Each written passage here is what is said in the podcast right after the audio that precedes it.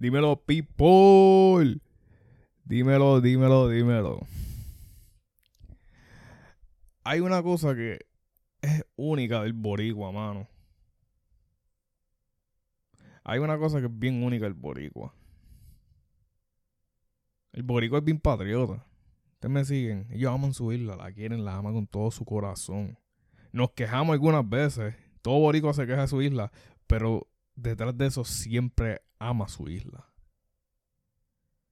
La ama con todo su fucking corazón. Y como dicen, Puerto Rico es un lunar. Nosotros somos bien chiquitos. Puerto Rico es un lunar del planeta Tierra. Es un lunar. Pero lucimos ser grandes. Nos escuchamos grandes. Nos vemos chiquitos, pero nos escuchamos grandes. Nuestra, nuestra presencia es grande. Y eso viene de la sangre boricua, mano. Ayer se vio. Porque ayer fue en la Olimpiada Tokio 2020. Fue la final de la carrera de 100 metros con vallas femenino. Y Yasmín Camacho O'Quinn trajo la medalla de oro olímpica para Puerto Rico. ¡Puñeta! La que hay. La trajo, mano. Y se sintió mundialmente. Se sintió mundialmente, mano. Diablo, mano. Es que algo que. Si hay un boricua, un o una boricua participando algo, representando su isla, el boricua siempre lo va a apoyar. La, su gente lo va a apoyar. La gente del pueblo lo va a apoyar. ¿Qué carajo? Eso siempre ha sido durante todos los años. Todos los años en la vida en Puerto Rico eso siempre va a pasar. La gente va a apoyar todo boricua que esté participando en algo. Representando su tierra. Y eso fue lo que pasó ayer, hermano. Coño, Jasmine, nieta trajo la segunda medalla de oro olímpica para Puerto Rico. La segunda mujer también. Cuarta medalla de oro olímpica, ¿verdad? Jaime Espinal plata, Coulson bronce, Mónica Puig que trajo la primera medalla de oro en Río 2016 y ahora la segunda medalla de oro olímpica que la trajo Jasmine Camacho Quinn. Wow, mano. Lo que está cabrón de Jasmine es que su madre es full boricua. De que full nací y criada boricua. Ya dijo que es del pueblo de Trujillo Alto. Su papá, pues, americano. Yo creo que no, no me recuerdo qué estado es. Pero Jasmine tuvo, tuvo esa decisión que quería representar siempre. Porque ella fue para, para Río también. Ella es un two-time Olympian. Ella siempre quiso representar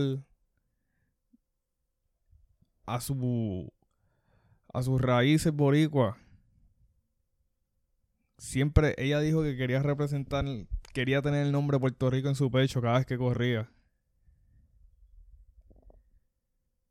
Y lo hizo y lo usó bien. Ay, Dios mío. Trajo la segunda medalla de oro boricua que diga la segunda medalla de oro olímpica para Puerto Rico, puñeta. Y las únicas que han hecho eso son mujeres, mano. Diablo, mano. Tú tienes que respetar eso. Las mujeres son las que controlan todo. Diablo, mano. Jasmine, todo Puerto Rico está feliz. Todo Puerto Rico está feliz por ti.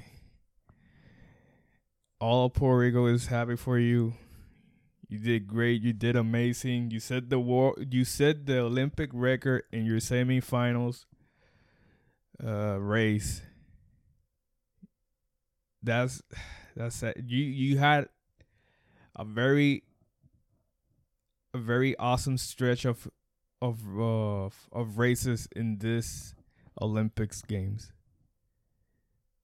You outshine every opponent in that track. And we all Puerto Ricans, todo Boricua aquí, are very happy and proud of you. You're an Olympic gold medalist. Eres medallista olímpico. Que lo disfrute, puñeta. Gracias, Yasmin, puñeta. Bueno, sí, imaginas que aquí hubiese un crowd. Después de decir todo eso, el crowd, yeah, estaría nítido. Unos aplausos. ¿Entiendes? Wow, mano. Quería empezar el podcast con eso porque es que yo no podía empezar el podcast sin, sin ¿entiendes? Paso eso, yo tenía que empezarlo obligado, así, de esa forma, porque, mano, eso es tan importante para este país, para esta isla. Wow, anyway, pero vamos, vamos a empezar, mira. Free Agency, yo creo que queda NBA Free Agency. Lo que queda es una hora y 16 minutos para que empiece el Free Agency. Eso eso siempre estoy de puta cada año en, el off-season después de una final de NBA. El off-season, el free agency. El episodio pasado yo discutí las cosas que podía. El trade de Westbrook para Lakers y las cosas que tenía que hacer Lakers para mejorar su rotación, ya que Lakers nada más tiene cinco jugadores firmados actualmente y lo que le quedan son ocho roster spots. So, vamos a ver qué movidas van a hacer ese equipo y vamos a ver qué más movidas va a hacer los demás equipos Ejemplo, Golden State. Golden State, yo pensaba que. Primero que todo, mira, deja decirle esto primero. Hace poco, Golden State y Curry pronto van a quedar van a firmar contrato en una extension, en una extensión. Y. Y ese es obvio, qué carajo, porque. I mean, la gente le encanta hypear. De recuerda cuando eh, LeBron a mí, a terminando temporada, mitad season, que LeBron quería reclutar a, a Curry para los Lakers. Uno, si tú eres, si tú ves bien básquet, baloncesto y NBA especialmente, tú sabes que eso nunca iba a pasar. ¿Qué carajo? Cabrón, todo el mundo sabe que Curry va a ser un warrior para toda la vida. Eso es obvio. Eso es obvio, puñeta se va a retirar como el greatest eh, Golden Warrior of all time, ¿entiendes? Como que... Y la cosa es que el contrato es de cuatro años, 215 millones, sí, sí. es un cojonal de chavo, qué carajo, what the fuck. Es un cojonal de chavo, pero eso es lo obvio, tú quieres... Tú y tú, el, la superestrella y la franquicia están en buenas condiciones, una amistad perfecta, se conocen de atrás para adelante usted obviamente quieren extender su, amistad. Pues vamos. Y, y este, este caballo, esta superestrella Curry, siempre nos hace brillar a la franquicia. vamos a quedar un acuerdo con un contrato super nítido. Que estemos felices ambos, ambos campos, la superestrella y la franquicia. Y eso es lo que pasó y eso es lo que va a pasar. Curry se va a quedar para los para Golden State Warriors y se va a retirar. Es que obvio, se va a retirar como un, un warrior, qué carajo. Otra cosa, pero este, eso me gustó. Que Curry se quedara en Warriors. Es, nítido, es nítido para él y para y para, el equipo como tal y para la franquicia. Eso es súper nítido. Pero lo que no me gustó es. Esto pasó antes, porque lo que Curry pasó hoy. Lo anunciaron hoy. Que no es oficial todavía, pero se espera hacer eso. Y es bien obvio que, que Curry va a firmar ese contrato.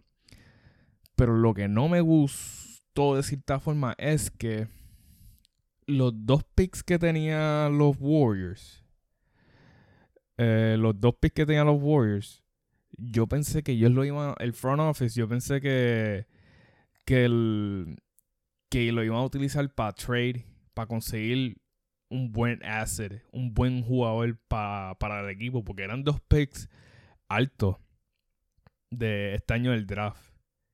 ¿Qué pasa? Ellos todavía pueden hacer un trade por esos dos picks, pero se la va a hacer más difícil como tal. Y te voy a decir, pero ¿por qué? Si como que era, mira, de esta forma. Porque los Warriors tenían eh, el número 7 y el número 14. High picks. High picks, ¿entiendes? High ass picks. 7 y 14. First round, by the way.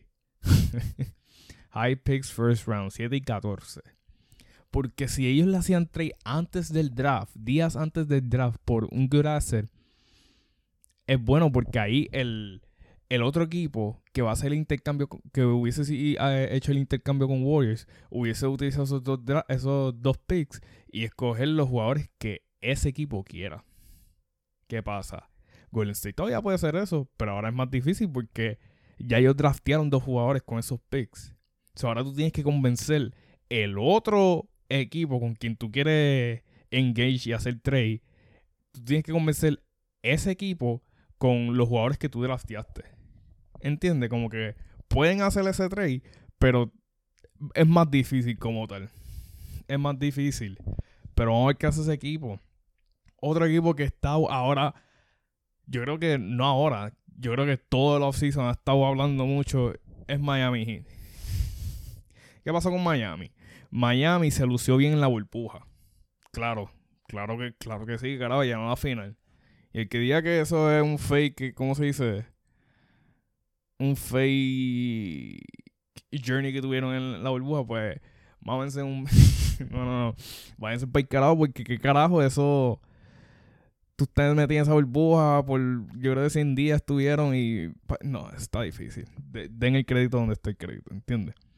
¿Qué pasa? Miami ha estado hablando todo este offseason que están pendiendo a muchos jugadores y eso es bueno. Eso es bueno porque Miami es una franquicia grande que le encanta ganar campeonatos y tras que una, una franquicia grande, tiene un buen equipo y un buen coach y un buen GM. ¿Qué pasa? Miami son los frontrunners ahora para la Cal Lowry. ¿Qué pasa? Cal Lowry es bien caro. Contrato de Cal Lowry es yo creo que cuánto era que estaba buscando. Yo ni sé cuánto era que estaba buscando Kyle Pero Kyle es. Está trepado ahí como para pa 20 y pico, más de 25 millones. Fácil. Fácil. Él está buscando eso. Pero al parecer Miami son los frontrunners ahora mismo porque ellos consiguieron el dinero suficiente para Lowry. Porque Heat deciden exercise eh, los 19 eh, puntos millones que se ganaba Dragic, ya ahí tienen 19 millones para ustedes, Miami.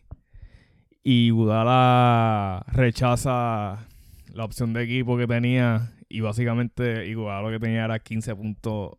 El contrato de él era 15 millones. ¿Entiendes? Ya con eso tú tienes 19 más 15, ¿entiendes? la matemática, es un cojonal.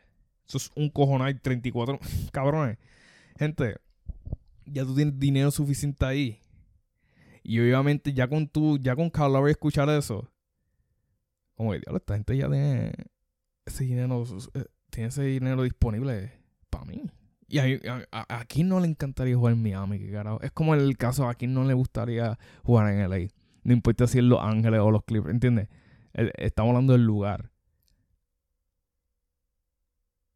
Sol, palmas, playa, fresquito. ¿Entiendes? Y, esos dos lugares traen pauta. Tú me sigues. Big market teams. Big market.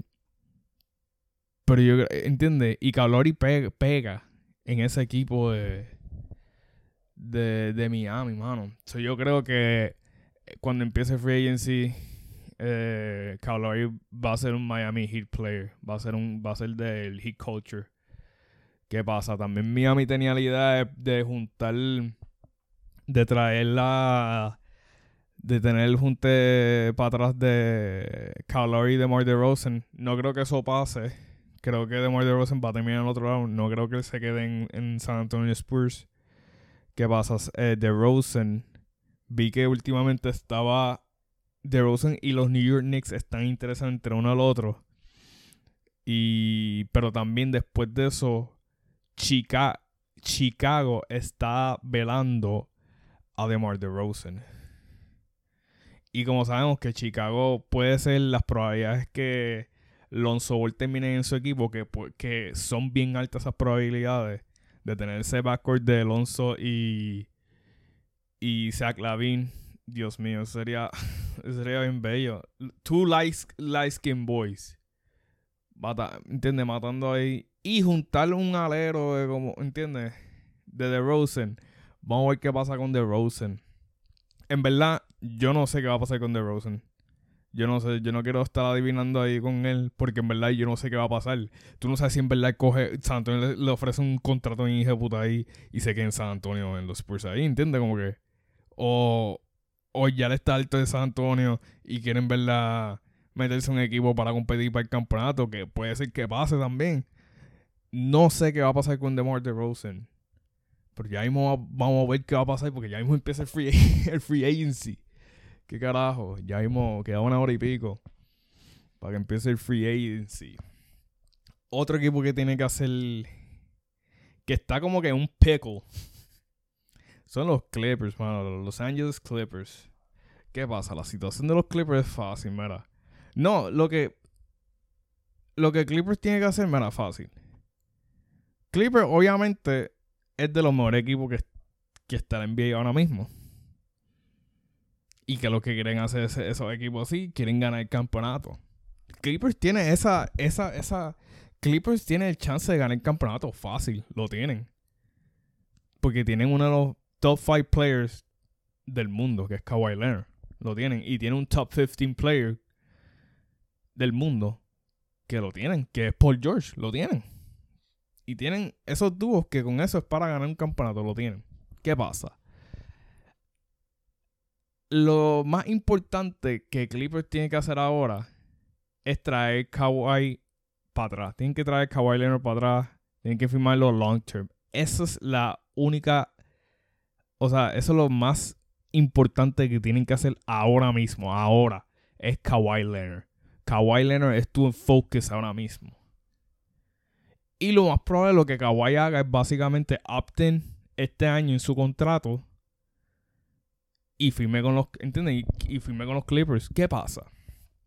Kawhi al final de esta temporada de la 2021 él se lesionó y, un y fue un season ending injury. La cosa es que mucha gente sabía, pero otra gente estaban en, como que con sus preguntas, como qué carajo es, lo que Kawhi Leonard tiene en verdad. ¿Qué pasa? Es que Kawhi es bien es un, con las, con las lesiones él es bien conservador, ¿entiendes? Él es bien, sabemos que él es bien callado, pero en cuestión con lesiones, él es bien callado con eso, bien privado. Nada más se lo dice a la gente que él confía como tal. Que eso se tiene que respetar, que carajo. Tú decides de qué hablar o, de qué no hablar. Pero, ajá, él se lesionó al final de temporada, pero que lo más probable no juegue la temporada que viene eso yo creo que lo que Kawhi va a hacer, va a firmar, va a obtener en su contrato para el season que viene con los Clippers y no juegue en casi toda la temporada. Va a tener un Clippers con va a tener un Kawhi-less Clippers team, ¿entiendes? Va a tener un Kawhi-less Clippers team. Puede ser que vuelva para los últimos 20 juegos de la temporada. No se sabe, los últimos 15, 10 juegos. 5 ¿entiendes? Para que coja para que coja cancha de todo lo que se ha perdido antes de entrar a los playoffs de la temporada que viene. Yo siento que ese equipo sin Kawhi se puede mantener en el pound playoff spot. Fácil. No puede ser top 1, top 2, top 3. Pero pueden estar en, en, la mitad para entrar a los playoffs. ¿Qué pasa? La segunda cosa que Clippers tiene que hacer, ya sabiendo si eso es lo que va a pasar con Kawhi, Clippers tiene que, que, ¿cómo se dice? Buscar más gente. Más gente. Sabemos que, obviamente, sabemos que Clippers tiene muchos role players, pero sabemos que jugadores se te van a ir. Ejemplo, búscate otro point. Porque Ray Jackson se va. ¿Entiendes? Porque todo ese dinero que ustedes van a utilizar va a ser para Kawhi, para que él firme un Supermax contract. Y no va a tener suficiente suficiente dinero para Ray Jackson. Y Ray Jackson fue una pieza importante para usted en esto, todos estos playoffs, ¿entienden? Pero Ray Jackson obligado a muchos equipos lo van a hablar, le van a dar una oferta más grande que la que él tiene ahora mismo. Y las probabilidades que él se vaya van a ser muy altas. So, vamos a decir que Ray Jackson se fue. Yo. Yo. Clippers estuviese buscando un point guard. Sabemos que tienen point guard con Patrick Beverly y Rayon Rondo. ¿Qué pasa? Patrick Beverly puede ser un starting point guard, pero no, no a la misma de su habilidad de point guard de ser un floor general. No es, no es su fuerte. Su fuerte es defender Eh, su fuerte es defensa. Fight through screen, eh, ball pass, anoise el, el jugador, ¿entiendes? Esos son su, su fuerza. Y se respetan porque no muchos jugadores son así. Rondo, tienen a Rondo de los mejores playmakers de la liga, pero Rondo no lo veo como un starting point guard en la liga ahora. Puede ser el saliendo de la banca ahora mismo es súper nítido. En los, en los playoffs siempre va a contribuir playoff rondo que carajo, pero no lo veo como, como un starting point ahora mismo. Tras que también no es tan joven como antes, ¿entiendes? Pues yo lo que siento es que Clippers tienen que buscar un starting point guard en, en su prime. Ejemplo. Eh, Ricky Rubio. Ricky Rubio Timberwolves lo mandó para Cavs, para Cleveland Cavaliers y Cavaliers le dio eh, por traspaso le dio dinero. Yo creo, no sé cuántos chavos, era, le dieron un par de millones, como dos o tres millones, y un pick para Timberwolves. Pues Cleveland recibió a Ricky Rubio. ¿Qué pasa? Ricky Rubio está en esa situación que no sé qué carajo va a pasar Cleveland ahí con Ricky Rubio. Porque ya ellos tienen un backcourt. Tienen a Colin Sexto y a Darius Garland, ¿entiendes? Tiene un buen backcourt, un backcourt joven, nítido, no se le entiende como que joven y ahora involucra, pusiste otro point guy sólido de Ricky Rubio que está en su prime, ¿entiendes? Solo más probable, yo siento que Cavs va o wave a Ricky Rubio o van a hacer un trade, ¿entiendes? So, yo creo que Clippers con Ricky Rubio tienen que estar en el teléfono con Cleveland rápido para hablar sobre el caso de que carajo va a pasar con Ricky Rubio. Porque eso le, le daría súper nítido. Con Ricky Rubio en la cancha, vamos a decir que Ricky Rubio ya está en Clippers. Y Kawhi vuelve. Eso le resolvería tanto a, Kawhi y Paul George. Porque no estuviesen facilitando, ¿entiendes? Como que no estuviese facilit facilitating en toda la cancha. Kawhi, Kawhi Paul George se estuviesen enfocando más en scoring y en defendiendo. Y Ricky Rubio, todo cuestión de, de manejar la cancha de Clippers, la jugada, facilitating, toda esa energía va a ser para Ricky Rubio y, y Kawhi va a tener suficiente energía para score, que podrán hacer más puntos y defender a los mejores eh, players del otro equipo. Que eso es súper importante, que carajo. Pero vamos a ver, gente puñeta. Ya, mira, ya yo creo que esto es de lo de lo hace tiempo ¿cómo se dice? de los off-season free agency del free agency season que no se entiende que que está bien excited mucha gente desde hace tiempo, mano. Hace tiempo no hay un free agency season así de bien exciting con muchos role players. Hace tiempo mucha gente no, no no se emociona por, por ver adquisiciones de role players para su equipo, mano. Y eso es bueno para que, porque saben que role players son súper importantes para llegar a los playoffs y ganar un campeonato para su equipo como tal. Pero vamos a ver, gente, vamos a ver qué va a pasar. Queda poco para el free agency para que empiece. Ya ustedes saben que todos esos GMs están por teléfono con, todo, con todos esos fucking agentes. Eh, eh, free agents que están ahí ahora mismo, con todos esos jugadores. GMs están en teléfonos para también hacer trade. Ah, otro trade que vi que. que ¿Cómo se dice? Que. Que puede ser que pase. Era un tree sim deal. Y era para que Alonso cayera en. En los Bulls. Porque yo creo que eso va a pasar. Yo, yo sé que Alonso. Yo siento.